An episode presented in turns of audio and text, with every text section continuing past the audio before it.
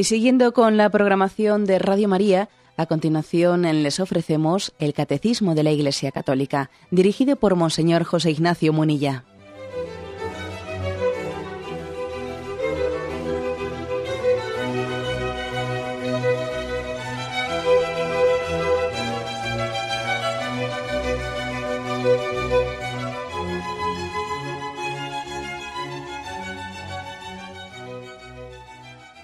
Cordial saludo a todos los oyentes de Radio María. Un día más, con la gracia del Señor, proseguimos el comentario del Catecismo de nuestra Madre la Iglesia. Habíamos quedado en el punto 77, la transmisión de la revelación divina, que comienza con la predicación apostólica y después dice continuada en la sucesión apostólica. El punto 77 dice, para que este Evangelio se conservara siempre vivo y entero en la Iglesia, los apóstoles nombraron como sucesores a los obispos, dejándoles su, cargo en el magisterio. En efecto, la predicación apostólica expresada de un modo especial en los libros sagrados se ha de conservar por transmisión continua hasta el fin de los tiempos. Bueno, aquí hablamos por lo tanto de la sucesión apostólica. Jesús elige a doce apóstoles para transmitirles a ellos, para que sean los depositarios de su mensaje revelado, la revelación del Padre. Todo lo que, le, lo que le he oído a mi Padre, a Dios Padre, os lo he contado a vosotros. Ya no tengo secretos para vosotros. A vosotros no os llamo siervos, os llamo amigos porque a un siervo no se le cuentan eh, las intimidades, pero, pero a un amigo sí. Y los apóstoles en ese sentido son amigos, eh, amigos del Señor en el sentido de que les expresa su intimidad, ¿no? les comunica la, la revelación. Y, bueno, lo primero que hay que decir es que es, eh, es conmovedor, es impresionante ver la, la misericordia del Señor eligiendo a doce apóstoles a doce hombres eh, rudos, la mayoría de ellos, eh, sencillos, de poca cultura, hombres del, pueblo, y de un pueblo no precisamente de los más cultos, no, sino hombres de Galilea, algunos de ellos pescadores, etcétera, eh, eligiéndolos como depositarios de una revelación.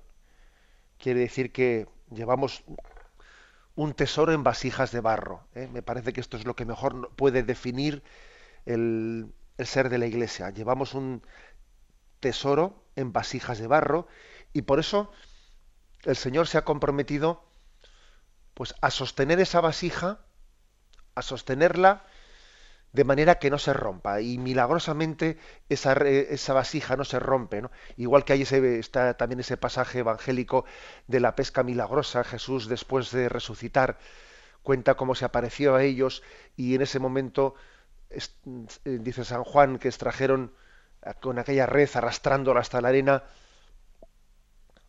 creo que, no estoy seguro del número de, peces que dice ahora mismo, ¿no? Pero creo que son 165, no estoy seguro. Y dice, y aun siendo tantos, no se rompió la red. Y lo dice San Juan como un milagro, ¿no? Y aun siendo tantos, no se rompió la red, porque fíjate que la red se tenía que haber roto, lo, lo, lógico, ¿no? No hubiese aguantado tanto, ¿no? Eh, así es, así es también el ser de la iglesia, que llevamos un tesoro en vasijas de barro que somos de barro, pero que no, terminamos de rompernos. Nos derriban, pero no nos rematan, porque Dios sostiene a su iglesia, que es pobre, pero la sostiene. Digo que es conmovedor ver que Jesús puso su mensaje no en manos de sabios, no en manos de perfectos, no en manos de. no, sino en manos de gente sencilla. Y llevó a cabo con ellos pues una escuela apostólica. Jesús ejerce ¿no? como padre y como maestro y les va educando. En aquellos tres años eh, Jesús va educando a los apóstoles y al, mismo tiempo que les transmite la revelación, al mismo tiempo les va educando. Y bueno, pues entran, entran en esa relación con Él, no les llamó porque fuesen capaces, ¿eh? sino más bien Él capacitó a los llamados Y como digo, no escogió ninguna lumbrera. ¿eh? Sencillamente les educó, ¿eh? les. Eran aptos para ser moldeados por las manos de Cristo, ¿no? Y me parece que esto es muy importante y muy y tendría sus defectos de carácter que aparecen en los, en los evangelios, etcétera, ¿no? Pero lo importante es que eran hombres que sabían confiarse en aquel que se les había llamado. Bien, pues en ellos depositó el mensaje de la, revelación. Y claro, llega un momento, eh, llega el momento de la, de la sucesión. Llega el momento de la sucesión y enseguida se encuentran con el, con el problema de la traición de Judas. Judas, eh, uno de los doce, ha traicionado a Cristo y además después se ha suicidado en su desesperación. Entonces, ¿qué hacemos? Porque el Señor eligió a doce y parece que el nombre doce, eh, los doce, tenía algo de simbólico y, obviamente estaba evocando también las doce tribus del pueblo de Israel del Antiguo Testamento. ¿no? Se había suicidado Judas, ¿qué hicieron? Eligieron a Matías. Invocan al Espíritu Santo, echan a suerte, dicen que había que elegir a uno que desde el principio hubiese, hubiese convivido con Jesús. A ver, vamos a elegir entre los que han convivido, porque no solo han convivido los doce apóstoles, también había otro grupo de discípulos que habían convivido estrechamente con Jesús, aunque no habían estado eh, elegidos como los doce más íntimos. Entre ellos, eh, pues se ora, se pide la luz del Espíritu Santo y se elige a Matías. Bueno, pues era importante esa elección porque eso fue en víspera de, del episodio de Pentecostés. Y el episodio de Pentecostés que tiene lugar precisamente en el cenáculo, en el lugar en el que Jesús instituye la Eucaristía, va a venir el Espíritu Santo y va, y va a conformar el colegio apostólico. ¿no? Viene el Espíritu Santo, está el colegio apostólico con María en medio y entonces allí podríamos decir que comienza la iglesia a difundirse en todo su ímpetu. Bien, pues ya estaba para entonces eh, Matías elegido y estaba ya los doce de nuevo juntos. ¿no? Luego más tarde hay un apóstol que es elegido de una manera mm, muy especial, que es San Pablo, a quien el Señor le sale, ¿eh? le sale al encuentro cuando iba, cuando iba eh, a camino a, Damasco, precisamente iba camino, era como celoso fariseo, iba camino de Damasco para hacer prisioneros a los, a los cristianos. Allí es, sale a su encuentro Jesucristo, le derriba, ¿eh? Le derriba de, su caballo y entonces, después de esa, ¿eh? esa de ese encuentro y de presentarse él a los apóstoles, subir a Jerusalén y presentarse a los apóstoles, él también pasa a ser, eh, formar parte del colegio apostólico. Luego también, por lo tanto, ya había comenzado un poco la sucesión apostólica al elegir, al elegir a Matías en vez de Judas. Después continuó la sucesión apostólica con San Pablo. ¿eh? Bien es verdad que su, forma de ser elegido es muy especial porque tiene como una especie de manifestación de Cristo, pero luego es confirmada por los apóstoles. ¿eh? Es confirmada por ella porque hay un texto importante que dice, subí, subí a Jerusalén ¿eh? y me presenté ante los apóstoles. No fuera a ser que yo estuviese corriendo en vano. Se presenta ante ellos. Luego viene la elección de Bernabé. Es decir, va poco a poco poniéndose en marcha el proceso de sucesión apostólica.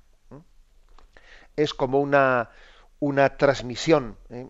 transmisión, es, la conciencia de que los apóstoles y sus sucesores son instrumentos, son instrumentos para transmitir, ¿eh? son como una correa transmisora de la palabra de Cristo.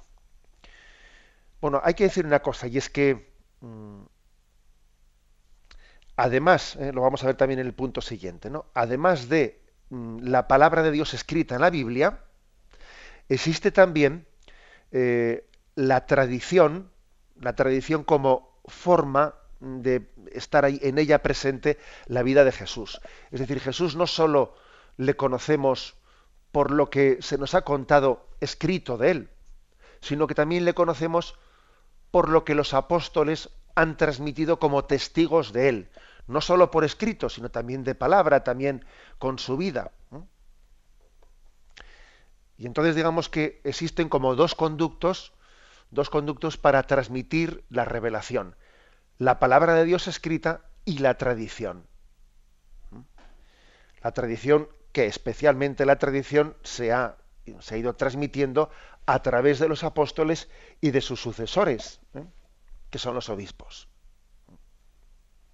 Es como, digamos, eh, aquí hay un, doble componente, palabra ¿eh? y, y, los testigos de la palabra. Palabra y los testigos. nosotros, claro, nos hemos encontrado ya con una Biblia escrita que se nos da escrita, pero hombre, la Biblia no ha caído del cielo la Biblia ha sido, eh, especialmente el Nuevo Testamento, ha sido escrito por los apóstoles, por los evangelistas, eh, a los cuales también los apóstoles les encomiendan, eh, les encomienda la escritura, el poner por escrito el mensaje revelado, y entonces, por lo tanto, para que la Biblia pueda ser considerada palabra de Dios, ha hecho falta unos testigos que los apóstoles míos, perdón, que los apóstoles mismos, ellos den testimonio de que lo que está puesto por escrito es fidedigno. O sea, que si no hubiese existido la tradición, los apóstoles, esos testigos vivos, pues nosotros no, no, tendríamos capacidad de reconocer como palabra de Dios esto que está escrito en estos libros. Pongo un ejemplo.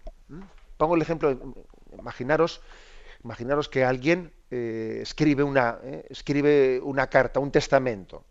Un testamento porque va a marchar, va a partir o, va a fallecer, imaginaros, ¿no? Y el padre escribe un testamento, unas últimas voluntades, etcétera. Bueno, y parte. Pero para reconocer esa carta y darle toda la autenticidad, ¿eh? pues es muy importante el testimonio de los hijos y de la esposa. Porque, claro, nosotros decimos, ellos son los que reconocen en esa carta y dicen, sí, esto que, pone aquí es, la palabra de él. ¿eh? Aquí está bien reflejada su figura y su vida. Este testimonio escrito es auténtico, porque nosotros le hemos conocido y, vemos que está aquí reflejado. Es decir, que no únicamente vale el papel escrito, sino que además tiene que haber el testigo que autentifique eso que está escrito ahí. Bien, algo así pasa, algo así ocurre con Mm, lo que son la, importancia de la tradición de la Iglesia. ¿eh? La tradición de la Iglesia es la que autentifica la palabra de Dios escrita.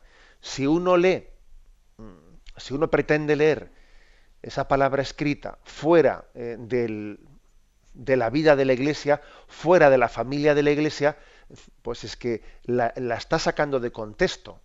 Es como si ¿eh?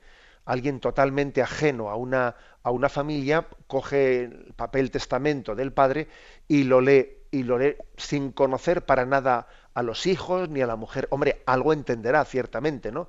Algo entenderá porque si el otro ha escrito bien, pues lo que está escribiendo, pero no lo va a comprender plenamente. Le van a faltar elementos de interpretación. Porque él está leyendo eh, lo que ha escrito, sigo con ese ejemplo, lo que ha escrito el testamento que ha escrito el padre de familia antes de morir, y, obviamente él va a tener, eh, va a tener que interpretar sin haber conocido y sin haber vivido la tradición de esa familia, ¿no? Y, va a errar, va a errar, su, su comprensión va a ser limitada. ¿eh? Por eso entendemos que la palabra de Dios tiene que ser leída e interpretada en el seno de la propia iglesia en la que se escribió no fuera de él.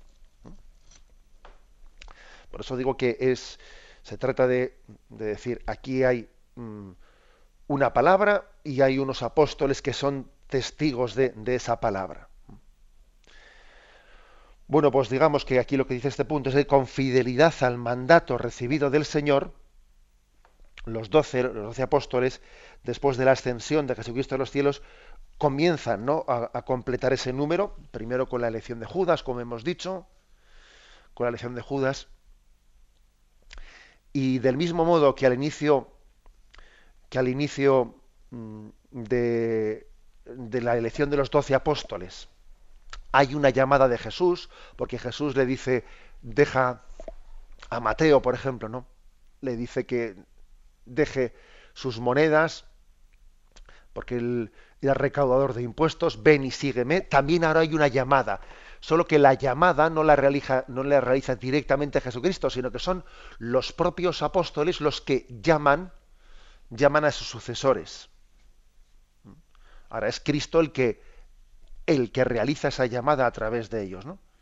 Y este es el camino por el que continúa este, este ministerio, que desde la segunda generación ya se llama episcopé, el ministerio episcopal. Fijaros, ¿eh? uno, lee, los evangelios, eh, lee las cartas de San Pablo y enseguida ve que desde la segunda generación, después de los apóstoles, ya se les llama obispos. Luego, por lo tanto, los obispos son sucesores de los apóstoles. Y eso, eh, ese cambio de, palabra de apóstoles a, obispos, o sea, los obispos son los sucesores de los apóstoles, se puede leer perfectamente las cartas de Pablo, etcétera. O sea, que esto ocurrió ya con la segunda generación. Tal vez sea útil explicar también lo que quiere decir el término obispo. Esta palabra la traduce la palabra griega episcopos. Y esta palabra indica a una persona que contempla desde lo alto, que mira en el corazón. Nuestro Papa Benedito XVI, eh, que es un gran estudioso de la, de la escritura, pues hacía esta, eh, nos recordaba esta exégesis en una catequesis que dio sobre el tema de la sucesión apostólica. Es decir, la palabra obispo, que viene de episcopo, significa la persona que contempla desde lo alto, que mira con el corazón. Y así San Pedro, en su primera carta, llama a Jesús pastor y obispo, guardián de nuestras almas, ¿eh? dice primera Pedro 2, 25. Y según este modelo del Señor, que es el primer obispo, guardián y pastor de las almas, los sucesores de los apóstoles se llamarán luego episcopoi, se llamarán obispos, aquellos que son guardián de nuestras almas. Y así la sucesión en la función episcopal se presenta como una continuidad del ministerio apostólico, ¿eh? que es una garantía de la perseverancia en la tradición apostólica, la palabra y la vida que, que nos ha encomendado el Señor. El vínculo entre el colegio de los obispos y la comunidad de los apóstoles se entiende en línea de continuidad histórica. De continuidad histórica. Bien, ahora vamos a explicar esto, pero primeramente tenemos un momento de descanso.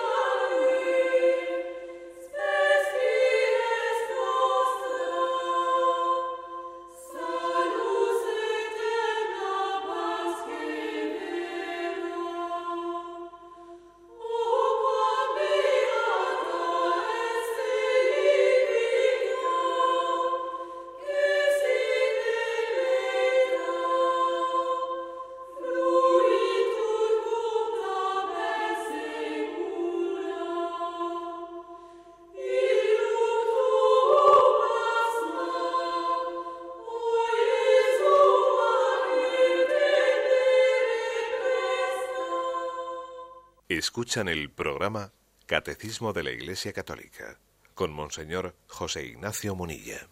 Continuamos con la explicación del punto 77, que habla de la sucesión apostólica. Existe un testimonio histórico muy valioso, muy valioso del siglo II, de la segunda mitad del siglo II. O sea que fijaros que estamos hablando pues, de unas generaciones muy cercanas a, los, a los apóstoles, donde San Irineo de León, que era pues un santo padre y un, y un obispo, él tuvo que polemizar eh, con distintas sectas que comenzaban a surgir, eh, herejías que se iban, que, se iban fraccionando eh, del, del, seno de la Iglesia Católica, interpretaciones, interpretaciones mm, desviadas de las palabras de Jesucristo, el gnosticismo fue, pues las tendencias gnósticas eran una de las primeras herejías, que eran una, una especie de, de pensamiento que venía a suponer que la verdadera revelación estaba únicamente reservada para los filósofos más eruditos y por lo tanto tenían que hacer una serie de cábalas, cábalas pues para llegar a los misterios escondidos, etcétera, bueno, que se iban alejando del espíritu del evangelio totalmente, ¿no? Bien, entonces San Irineo tiene una polémica con todas estas distintas sectas que se han ido fraccionando y claro, ellas también se consideran iglesias, también dicen que son la auténtica iglesia, y entonces él tiene que demostrar, se, vamos, él se toma la decisión ¿no? de decir, yo me voy a tomar como, como empresa y como, como, tarea el demostrar ante esta, este, esta proliferación de sectas que no son la auténtica iglesia de Jesucristo, aunque ellos digan serlo. Entonces, ¿qué es lo que él hace? Lo que él hace es hacer como la cadena de la sucesión apostólica desde los apóstoles hasta la Iglesia Católica, demostrando con ello, demostrando que existe una sucesión ininterrumpida en la transmisión apostólica entre, entre Jesucristo, los doce apóstoles que le elige, y la Iglesia Católica de finales del siglo II o de la segunda mitad del siglo II. Y sin embargo les dice, ¿no? a los miembros de las sectas. Sin embargo, vosotros, vosotros no podéis eh, hacer este, este árbol de sucesión apostólica que yo hago. No podéis hacerlo. Porque os habéis inventado a vosotros mismos. O sea, es decir, sois una secta inventada, no, no estáis fundados por, por Jesucristo. Y esto lo hace con firmeza. ¿eh? En su libro Adversus Hereses escribe lo siguiente. La tradición de los apóstoles que ha sido manifestada en el mundo entero, puede ser percibida en toda la Iglesia por todos aquellos que quieren ver la verdad. Y nosotros podemos enumerar los obispos que fueron establecidos por los apóstoles y las iglesias y sus sucesores hasta nosotros. En efecto, los apóstoles querían que fuesen totalmente perfectos y reprensibles aquellos a quienes dejaban como sucesores suyos, transmitiéndoles su propia misión de enseñar si obraban correctamente, se seguiría gran utilidad, pero si hubiesen caído la mayor calamidad. Bueno, entonces, como veis, mm, él insiste mucho en, la sucesión apostólica, diciendo, vosotros, las, sectas, no, no podéis consideraros hijos de esa iglesia de Jesucristo cuando resulta que pues, eh, os fundasteis a vosotros mismos pues, con, motivo de que en el año tal, en el año cual, el de más allá, pues hubo alguien que rompió con la iglesia y él fundó una nueva iglesia. Este argumento es importante, fijaros, ¿eh? es importante, porque cuando alguien se nos presenta, como hoy en día, ¿eh? en el siglo XXI, se nos quiere presentar como la verdadera iglesia que sigue a Jesucristo, Claro, y, tú eres consciente, no voy a decir ningún nombre, ¿no? Pero bueno, tú eres consciente de que, pues, que se trata pues, de una congregación que en el siglo XX pues, o en el siglo XIX allí se formó, claro, entonces tú le dices, oye, y si eres la auténtica iglesia que sigue a Jesucristo, ¿dónde estabas en el siglo XIX? ¿Dónde estaba esa iglesia? Y en el siglo XVII, y en el siglo XV, y en el siglo XIV, y en el siglo XII, porque si sigues a Jesucristo, no, te, o sea, tiene que haber existido desde el principio. ¿Mm? Pero tú has nacido hace 30, 40, 50, ¿eh? 100 años o 300 años o cuando sea. Es decir, tú tienes un origen histórico en alguien que se rompió con la Iglesia y se fundó a sí mismo. Este es un argumento importante, porque en la estructura católica, la, estructura de nuestra Iglesia, es una estructura en la que nosotros somos conscientes de que no tenemos nada que no hayamos recibido. Gratis lo habéis recibido, dadlo gratis. Lo que dice Pablo, yo he recibido una tradición que a su vez os transmito. O sea, yo no me autoinvento.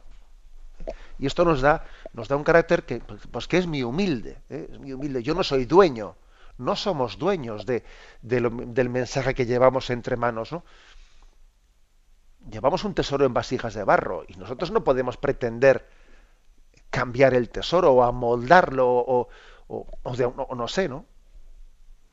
Bien, esto es, importante y San Irineo es un gran testigo, ¿eh? es un gran testigo de la conciencia de la Iglesia de la sucesión apostólica. Refiriéndose a esta red de la sucesión apostólica como garantía de perseverar en la palabra del Señor, se concentra pues también eh, San Irineo en la iglesia más grande, más antigua y más conocida de todos, fundada, dice él, y establecida en Roma por los gloriosos apóstoles Pedro y Pablo. Estoy leyendo literalmente eh, del libro de San Irineo del siglo II. Bien. De este modo, pues para San Irineo y para la Iglesia Universal, pues la sucesión apostólica y especialmente la de Roma, porque ha existido siempre la, la costumbre, igual habréis visto algún pues algún póster de esos grandes en los que se ve las listas de la sucesión apostólica desde desde Pedro hasta nosotros, ¿no? que gracias a Dios las conservamos. Es verdad que ha habido momentos históricos en los que eh, pues ha podido faltar memoria, porque obviamente en 2000, en 2000 años pues no, no, ha existido una, eh, pues una recopilación mm, pues, bibliográfica pues tan fácil, pero sin embargo, aunque hay algunos momentos en los que ha costado saber quién fue el sucesor de tal papa, etcétera, básicamente sí tenemos, ¿no? Toda esa, digamos, eh, todo ese árbol de la sucesión apostólica, especialmente en Roma. Se convierte, pues, eh, en el signo, en el criterio, la garantía de la transmisión ininterrumpida de la fe apostólica. Eh. Con esta iglesia, sigo leyendo a San Irineo, con esta iglesia, a causa de su origen más excelente, debe necesariamente estar de acuerdo toda la iglesia, es decir, los fieles de todas partes, pues en ella se ha conservado siempre la tradición que viene de los apóstoles. Ah, San Irineo, siglo II, dice, quien quiera estar en la fe, en la fe de Jesucristo, tiene que estar en comunión con la fe de Roma. La sucesión apostólica es, por tanto, criterio de la permanencia de las diversas iglesias en la tradición de la fe apostólica común que ha podido llegar hasta nosotros gracias a ese canal ¿eh? de la sucesión apostólica. Por este orden y sucesión han llegado hasta nosotros, dice San Irineo, aquella tradición que procedente de los apóstoles existe en la Iglesia y el anuncio de la verdad. Y esta es la prueba más palpable de que es una sola y la misma fe la que la Iglesia, desde los apóstoles hasta ahora, se ha conservado y transmitido en la verdad. Eh, luego la sucesión apostólica tiene mucha importancia. Y fijaros lo que supone para cualquiera de vosotros que me estáis oyendo lo siguiente, ¿no? Pues mira, a ti te bautizó, te bautizó un sacerdote. Y ese sacerdote que te bautizó había sido ordenado sacerdote por un obispo. Y ese obispo había sido ordenado obispo, pues, por otros obispos, ¿no? Suelen ser tres obispos los que ordenan. El mínimo tiene que ser de tres obispos que ordenan a otro obispo. Y esos obispos habían sido ordenados por otros obispos y esos por otros. Y, así vamos en una cadena de sucesión. Y obviamente esa cadena de sucesión llega hasta Jesucristo. ¿Mm? Hasta Jesucristo. No se trata simplemente de una concatenación material, porque alguno igual podría intentar ridiculizar esto. Bueno, pero ¿qué pasa? Que tiene que haber un, un hilito, un hilito que no se rompa. No, no hagamos una caricatura de ello, ¿no? Es más bien un instrumento histórico del que se sirve el Espíritu Santo para hacer presente a Jesús, cabeza de su pueblo. a través de los que son ordenados por el ministerio, ¿no? mediante la imposición de las manos y la oración de los obispos. Así pues, digamos que mediante la sucesión apostólica es Cristo quien llega a nosotros. En la palabra de los apóstoles y de sus sucesores, los obispos, es Cristo quien nos habla. Mediante sus manos, es Él, es Cristo quien actúa en los sacramentos. En la mirada de ellos también es la mirada de Cristo la que nos envuelve y nos hace sentirnos amados y acogidos en el corazón de Dios. Es decir, que hoy podemos decir, en el siglo XXI, que Cristo mismo es verdadero pastor y guardián de nuestras almas, al que podemos seguir con confianza, gratitud y alegría, y podemos eh, hacerlo con la mediación de sus pastores, eh, que siguen cuidando de nosotros y siguen transmitiendo en esa sucesión apostólica. Tenemos un momento de reflexión y continuamos enseguida.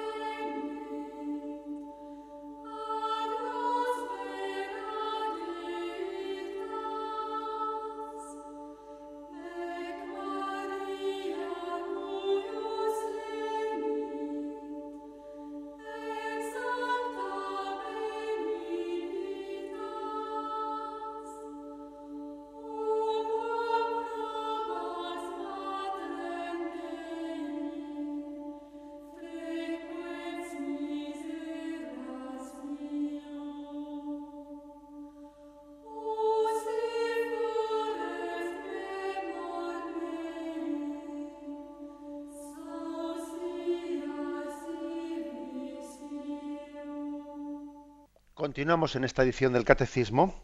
Pasamos al punto 78 que dice, esta transmisión viva, llevada a cabo en el Espíritu Santo, es la llamada, es llamada la tradición en cuanto distinta de la Sagrada Escritura, aunque estrechamente ligada a ella. Por ella la Iglesia, en su enseñanza, su vida, su culto, conserva y transmite a todas las edades lo que es y lo que cree. Las palabras de los santos padres atestiguan la presencia viva de esta tradición, cuyas riquezas van pasando a la práctica y a la vida de la Iglesia que cree y ora. Bueno, antes ya he explicado la intervención anterior mm, cuál es esa diferencia entre eh, tradición y escritura, ¿eh?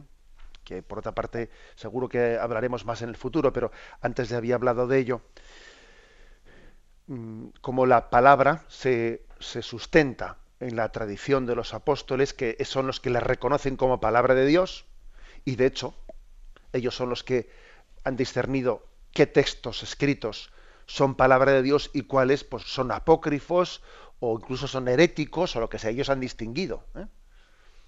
Y obviamente su ser apóstol y, su ser sucesor de los apóstoles está justificado y está testificado en la palabra puesta por escrito. ¿eh? O sea que es una, como un apoyo mutuo. ¿no? Pero aquí mm, añade a lo que ya habíamos dicho, añade un término nuevo y es las palabras de los santos padres atestiguan la presencia viva de esta tradición. los santos padres, los padres de la Iglesia, tienen mucha importancia dentro de esta, eh, de esta sucesión apostólica. La tradición es verdad que está especialmente sustentada en los sucesores de los apóstoles, pero también puede haber padres de la Iglesia, santos padres que no sean obispos, ¿eh? que hayan sido pues santos de, de, los primeros siglos, predicadores de la palabra de Dios, mayoritariamente serían sacerdotes, pero tampoco es como una condición indispensable, ¿eh? que, que han ido formando el cuerpo de la tradición de la Iglesia. ¿Por qué es tan importante estos santos padres de los primeros siglos? Bueno, pues por tres razones fundamentales. Porque son testigos privilegiados de la tradición de la Iglesia, porque, estaban en esos primeros siglos, porque nos han transmitido un método teológico que es luminoso y es seguro, porque los escritos de los padres ofrecen una riqueza muy grande que hace de ellos grandes maestros de la Iglesia de ayer, de hoy y de siempre. O sea que esto esto es lo que ha conformado lo que se ha llamado la patrología. La patrología es como una, eh, una rama de la teología que estudia lo que dijeron los padres de los primeros siglos. Igual que existe la escritura, igual que existe la mariología, igual que existe la cristología, también existe la patrología. ¿eh? La patrología es el estudio de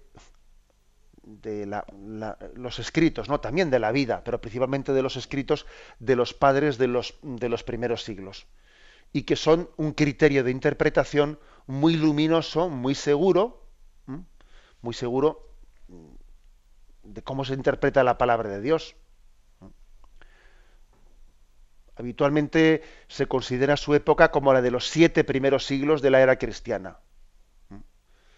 Y naturalmente, cuanto más antiguo es un santo padre, más autorizado es su testimonio. Pues, por ejemplo, antes ha hablado de San Irineo de León. Su testimonio es muy autorizado porque es del siglo II. Estaba muy cerca de Jesucristo, ¿no? Y entonces en ellos se confluyen dos cosas, que es ortodoxia de doctrina y santidad de vida, que son dos notas distintivas de los padres, ¿no? Ellos estuvieron muy cerca de Jesucristo Segundo, fueron muy fieles a la doctrina que se les había transmitido y eran santos. Bueno, pues eh, algunos han sido declarados explícitamente, no, pues, eh, pues santos, santos de la Iglesia. Otros igual no estarán canonizados, pero se les ha considerado en la tradición santos. Bien, pues pasamos al punto siguiente, punto 79, donde concluye este apartado la continuación en la sucesión apostólica. Así, la, la, comunicación que el Padre ha hecho de sí mismo por su verbo en el Espíritu Santo sigue presente y activa en la Iglesia. Dios que habló en otros tiempos sigue conservando siempre con la esposa de su Hijo amado. Perdón, sigue conversando. ¿eh? Dios que habló en otros tiempos sigue conversando siempre con la esposa de su Hijo amado. Así el Espíritu Santo, por quien la voz viva del Evangelio resuena en la Iglesia y por ella en el mundo entero, va introduciendo a los fieles en la verdad plena y hace que habite en ellos intensamente la palabra de Cristo. Eso está tomado de la Dei Verbum, del número 8 de la Dei Verbum. Bueno, digamos que mm, a través de esta sucesión apostólica, a través de esta manera de ir comunicando eh, a las siguientes generaciones, porque está claro, uno cuando lee el Evangelio se da cuenta que en el Evangelio Jesucristo lo que transmitió, él tenía intención de que continuase más allá después de su ascensión a los cielos y después de la muerte de los apóstoles. Eso es bastante claro, porque cuando Él les dice, id por todo el mundo predicando el Evangelio, ¿eh? Y hacer discípulos de todas las naciones. Bueno, vamos a ver, eso no lo iban a hacer ¿eh? en los ocho años siguientes los allí presentes, ¿no? además dice, no, no concluiréis vuestra labor hasta el fin del mundo. Es decir, eh, es obvio que Jesús tenía una intención de que el mensaje que, estuviese, que estaba predicando tuviese una continuidad. Bien, esa es la sucesión apostólica porque Jesús tenía esa voluntad, existe como un cauce de sucesión apostólica de cómo llevar adelante ese mensaje, ¿no? Ahora, a mí lo que me impresiona, lo que me impresiona es que no se trata únicamente de, una transmisión, como hemos dicho antes, ¿no? pues meramente material, una concatenación material, el hecho de que eh, pues diga, yo te elijo a ti, yo te elijo a ti, no, no, bien, pero detrás de eso se esconde, se esconde algo impresionante y es que dice Dios sigue, conversando con la esposa de su Hijo amado, es decir, con la, iglesia. Dios sigue conversando con la iglesia a través de la sucesión apostólica. Digo que me impresiona la, palabra esta de que sigue conversando, es decir, sigue en contacto con nosotros, nos habla, nos inspira, eh, nos, fortalece, nos sostiene en las pruebas, eh, cuando lo estamos pasando mal, cuando nos azotan problemas. Dios sigue conversando. No es que, digamos, puso en marcha este proceso, subió a los cielos y dijo, aquí os quedáis, hasta mi vuelta. No, no. Sigue, con, sigue caminando entre nosotros. ¿eh? Acordaros de ese donde dos o tres estén reunidos en mi nombre, allí estoy yo en medio de ellos. Hay pues una un caminar junto a nosotros y, y un sentir que esta iglesia es esposa de Cristo, sigue siéndolo, y el esposo cuida de su esposa, porque la ama, y como la ama, la cuida. ¿eh? Bueno, esta es la primera afirmación ¿eh? fuerte que hace este número 8 de la Dei Verbum.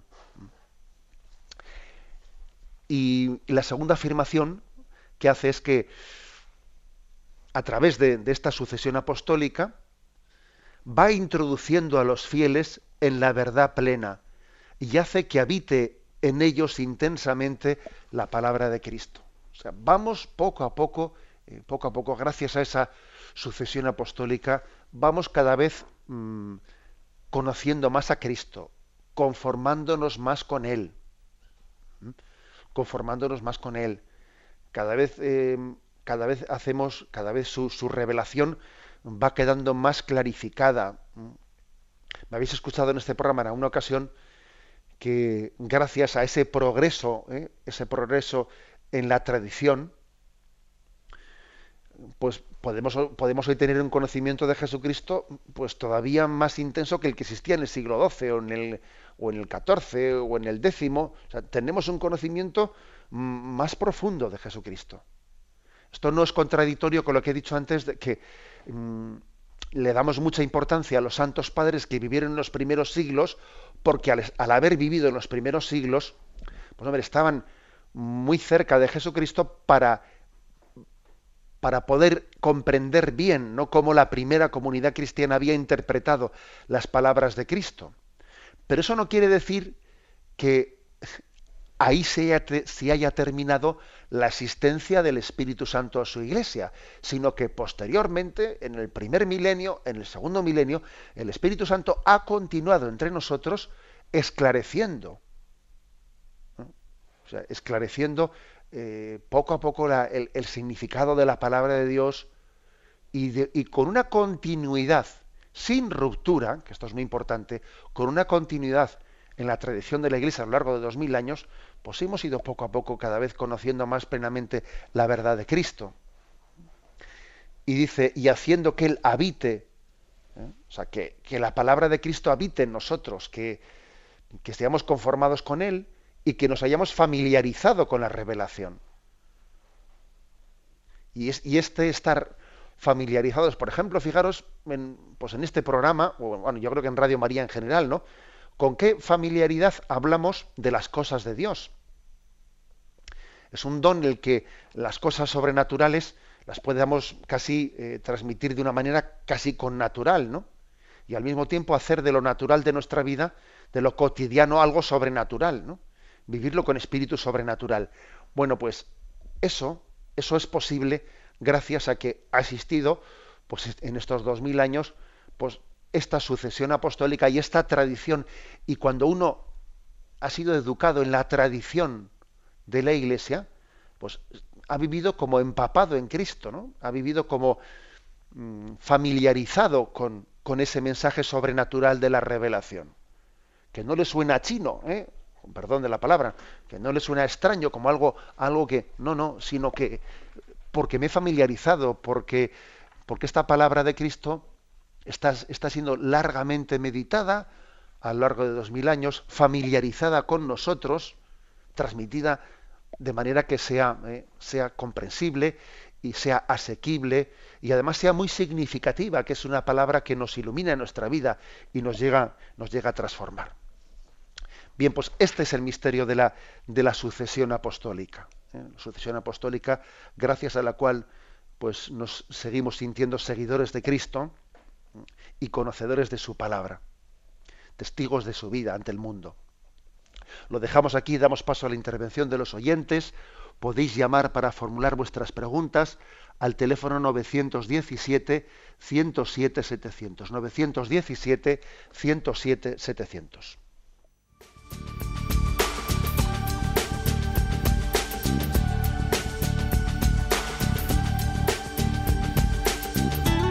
Radio María le ofrece la oportunidad de recibir en su casa sus programas favoritos.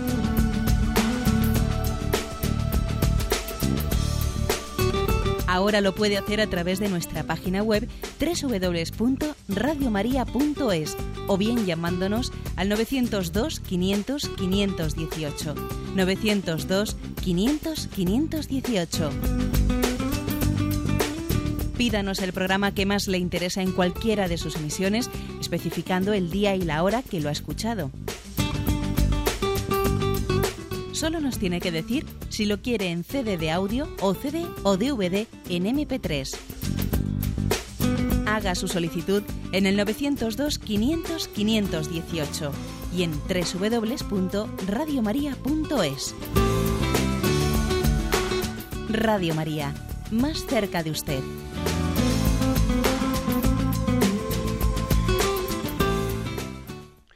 Sí, buenos días. ¿Con quién hablamos?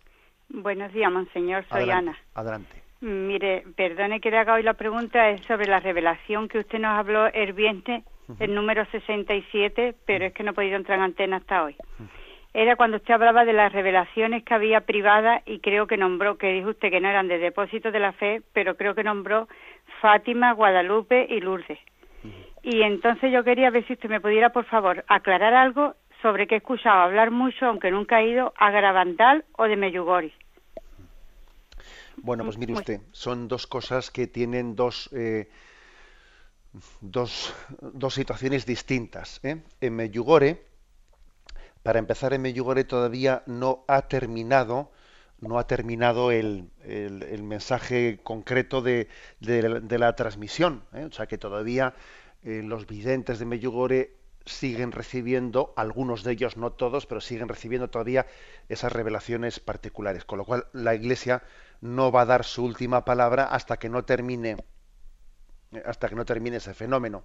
De todas maneras, el Santo Padre eh, recientemente, no hace mucho tiempo, constituyó una comisión, una comisión pontificia para juzgar ese tema, ¿eh? una comisión de expertos para dar su palabra sobre el tema de Meyugore porque en un primer momento el obispo del lugar había sido contrario y mm, después el Papa consideró que ese asunto debía de reservarlo él, porque es verdad que allí existió, está existiendo pues una gran cantidad de peregrinos, etcétera, y el Papa ha decidido ser él mismo el que juzgue eh, a través de esa, de esa comisión. El caso de Garabandal es distinto, ¿eh? porque sí que se emitió un juicio de la Iglesia, eh, por parte del Obispado de, Santander, un juicio contrario a la veracidad del tema de Garabandal. ¿Mm? Por lo tanto, ese juicio es el que está en vigor y es un juicio contrario. Yo, creo que, es muy importante que en estos temas vayamos en, en obediencia, eh, en obediencia hacia la fe de la Iglesia que luego podría, bueno, pues no, siempre la Iglesia puede, puede una cosa cambiarla o rectificarla, pero mientras tanto nos tenemos que atener ¿no? al juicio, al juicio del magisterio de la Iglesia. Damos paso a un siguiente oyente. Buenos días. Buenos días, señor. adelante, Mire, mm, me agradaría mucho, mm, porque no, no lo entiendo.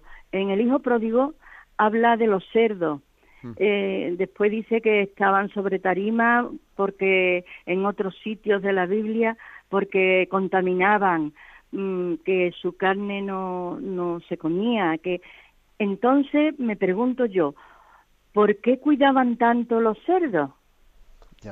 Mm, si no les daban, ¿qué utilidad le daban? Bueno, hoy mismo, hoy, hoy, hoy día también pues uno puede ver que en Israel eh, pues también se, se, cuidan los cerdos y existen granjas de cerdos que curiosamente, ahí ha sugerido algo la, eh, oyente cuando ha hecho la pregunta, curiosamente como hay un texto de la palabra de Dios dice que el animal impuro no pisará, ¿no? no pisará el suelo de Israel, pues eh, eh, dentro de esa especie de comprensión literalista o fundamentalista, ¿no? de los textos bíblicos, pues se hace la trampa de decir, bueno, pues les ponemos una tarima de madera para que no pisen el suelo. Bueno, entonces claro, la pregunta es, ¿y, entonces si ellos tienen esa concepción de que el animal impuro no puede ser comido, no puede ser tal, pues hombre, pues los, eh, pues los, los, cultivan para quienes no sean creyentes en su, en su religión. ¿eh?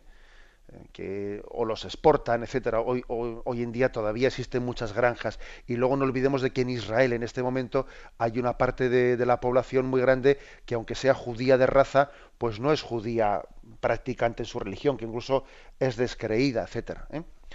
Pero bien, pero yendo al tema del pasaje del hijo pródigo, lo interesante, lo interesante es que cuando dice que aquel que empezó a pasar una escasez, que se le terminó el dinero, y que entonces tuvo que llegar a cuidar eh, a cerdos para ganarse la vida y que comía de lo que comían los cerdos, los cerdos, las algarrobas, etcétera, ¿no? Lo importante de ese texto eh, no es tanto un poco esa curiosidad que usted eh, se le ha planteado, ¿no? Sino que es como un es un signo también, es una una parábola, la parábola de Cristo que ha querido echar mano de cómo el pecador ha llegado a caer tan bajo, ¿no? de perder la dignidad que incluso come de lo que los, lo que los judíos entienden por animales impuros, eh, son sus compañeros y hasta come su propia comida. Es decir, en el pasaje de la parábola del hijo pródigo, el hecho de que el, del hecho de que el oficio elegido eh, sea el de cuidar cerdos, eh, está también significando con esa imagen como el pecado nos hace perder nuestra propia dignidad. Bueno, damos paso a un siguiente oyente. Buenos días. Buenos días. Sí, le escuchamos, adelante. mire, yo quería saber, eh, por ejemplo, en los textos antiguos en el de Génesis muchas veces mm, dicen, pues no, no hay que interpretarlo al pie de la letra. Entonces, ¿hasta qué mm, punto de los libros eh, sagrados hay que interpretarlo al pie de la letra y cuándo ya es, eh, es realidad? Vamos. Bueno, muchas gracias. Bueno, pues precisamente hoy he hablado algo del tema de cómo la palabra de Dios, para interpretarla, hay que interpretarla desde la tradición de la Iglesia. ¿Mm? Si, cuando uno coge la Biblia literalmente y la lee fuera de la tradición de la Iglesia, ¿no? Pues se puede armar unos líos muy grandes, porque igual le está dando, ¿no? O sea, está pretendiendo entender literalmente ciertas cosas que serían absurdas, ¿no? Por ejemplo, ¿eh? si uno dice, pues estaban Adán y Eva y entonces después que habían pecado se escondieron, oyeron el crujir, dice, ¿no? Oyeron el crujir de las piernas, de, los pasos de Dios que se acercaba por el Edén. ¿Qué pasa? ¿Que Dios Padre tiene pies o qué? obviamente estamos hablando de un género. Dios, Dios Padre no tiene pies, ¿eh? o sea, no, no, no tiene forma humana. ¿eh? Hasta Jesucristo, hasta, hasta que llega la encarnación en Jesucristo, no se había, no se había encarnado, ¿no? O sea, es decir, que ah, pues si uno pretende esa palabra de que oyeron el crujir de los pies de Yahvé y se escondieron, si pretende interpretarla literalmente, va a, sacar conclusiones totalmente equivocadas. Entonces, ¿cómo distinguir, eh, dice usted, lo que es literal de lo que, pues leyendo la Biblia desde la tradición de la Iglesia, es decir, desde el catecismo? ¿eh? El catecismo que estamos aquí explicando es la tradición de la Iglesia desde la cual leemos, leemos la, palabra de Dios. Damos paso a un siguiente oyente. Buenos días. Buenos días, monseñor. Gracias por su programa. Me llamo Francisca y llamo desde Valencia. Adelante. El otro día usted habló sobre la vocación, la, vocación que Dios daba a cada uno de nosotros. Sí. Eh, yo he sido religiosa y no soy. Pero digamos que para mí la vida ha cambiado solo de sitio. Yo no vivo en comunidad, pero vivo en mi casa, sigo siendo amiga de Dios, amo a Dios, espero en Él y, y creo en Él y lo defiendo cuando puedo, pero eh, el otro día nunca había tenido dudas, pero el otro día sí, cuando usted dijo eso y dije, bueno, ¿y el Señor qué esperaba de mí esto? ¿Ahora qué pasa? ¿Cuál es mi vocación? Bien, vamos a ver. Eh, obviamente, su caso particular y concreto, pues no, no es el que tiene que eh, pues ser aquí un poco juzgado ni analizado, ¿no? Porque, porque desconocemos pues todas las cuestiones personales. Pero bueno, al margen de su caso concreto, digamos lo siguiente, vamos a ver. Imaginémonos, eh, imaginémonos que una persona ha recibido una vocación al matrimonio, ha recibido una vocación al sacerdocio, a la vida religiosa, etcétera. Y luego pueden y claro, y, ha sentido una llamada del Señor. Y luego pueden acontecer cosas en la vida que son imprevistas. Pues por ejemplo, que alguien tuvo una enfermedad concreta y tuvo que eh, abandonar abandonar la, pues la vida de clausura porque su, su salud no le permitía esa vida. ¿eh? O alguien en el matrimonio, pues resulta que tuvo que tuvo que vivir el episodio de que su marido se fue con otra mujer y le dejó a ella sola. O no únicamente por culpa de los demás, también puede ser por culpa de uno mismo. Por ejemplo, que uno tuvo, tuviese un momento de, ¿eh? Pues de lo que fuere y abandonase su sacerdocio. Lo abandonó porque en ese momento eh, pues eh, tuvo una crisis interior y lo que fuere y pidió la secularización y se salió. Bien, ¿y ahora qué? ¿Y ahora qué? Entonces, creo que es muy importante entender que la llamada del Señor también sigue existiendo en el, momento en el que una persona, por razones, sin, sin, hablar ahora de culpabilidades, porque puede haber, puede haber situaciones en las que la culpabilidad la tengan otros o, o, la tenga uno mismo, ¿eh?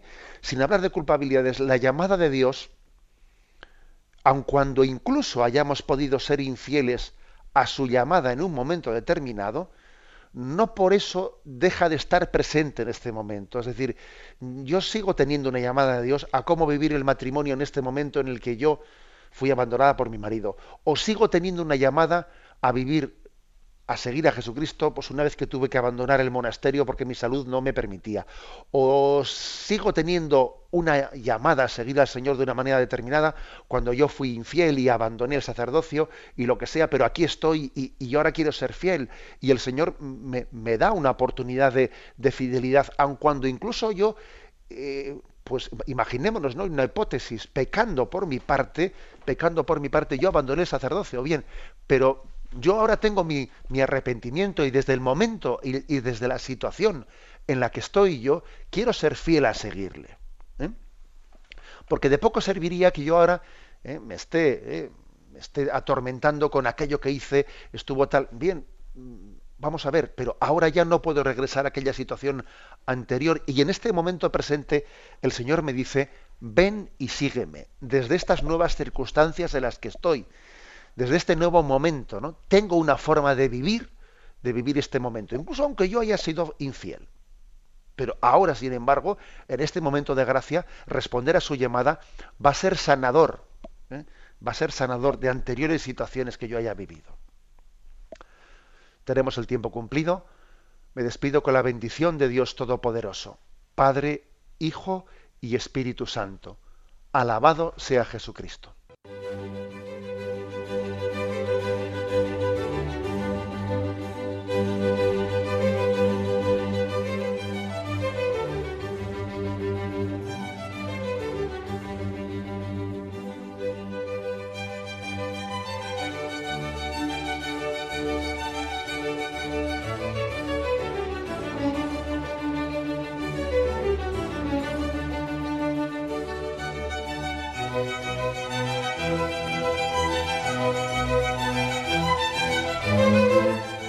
Han podido escuchar en Radio María el Catecismo de la Iglesia Católica, dirigido por Monseñor José Ignacio Munilla.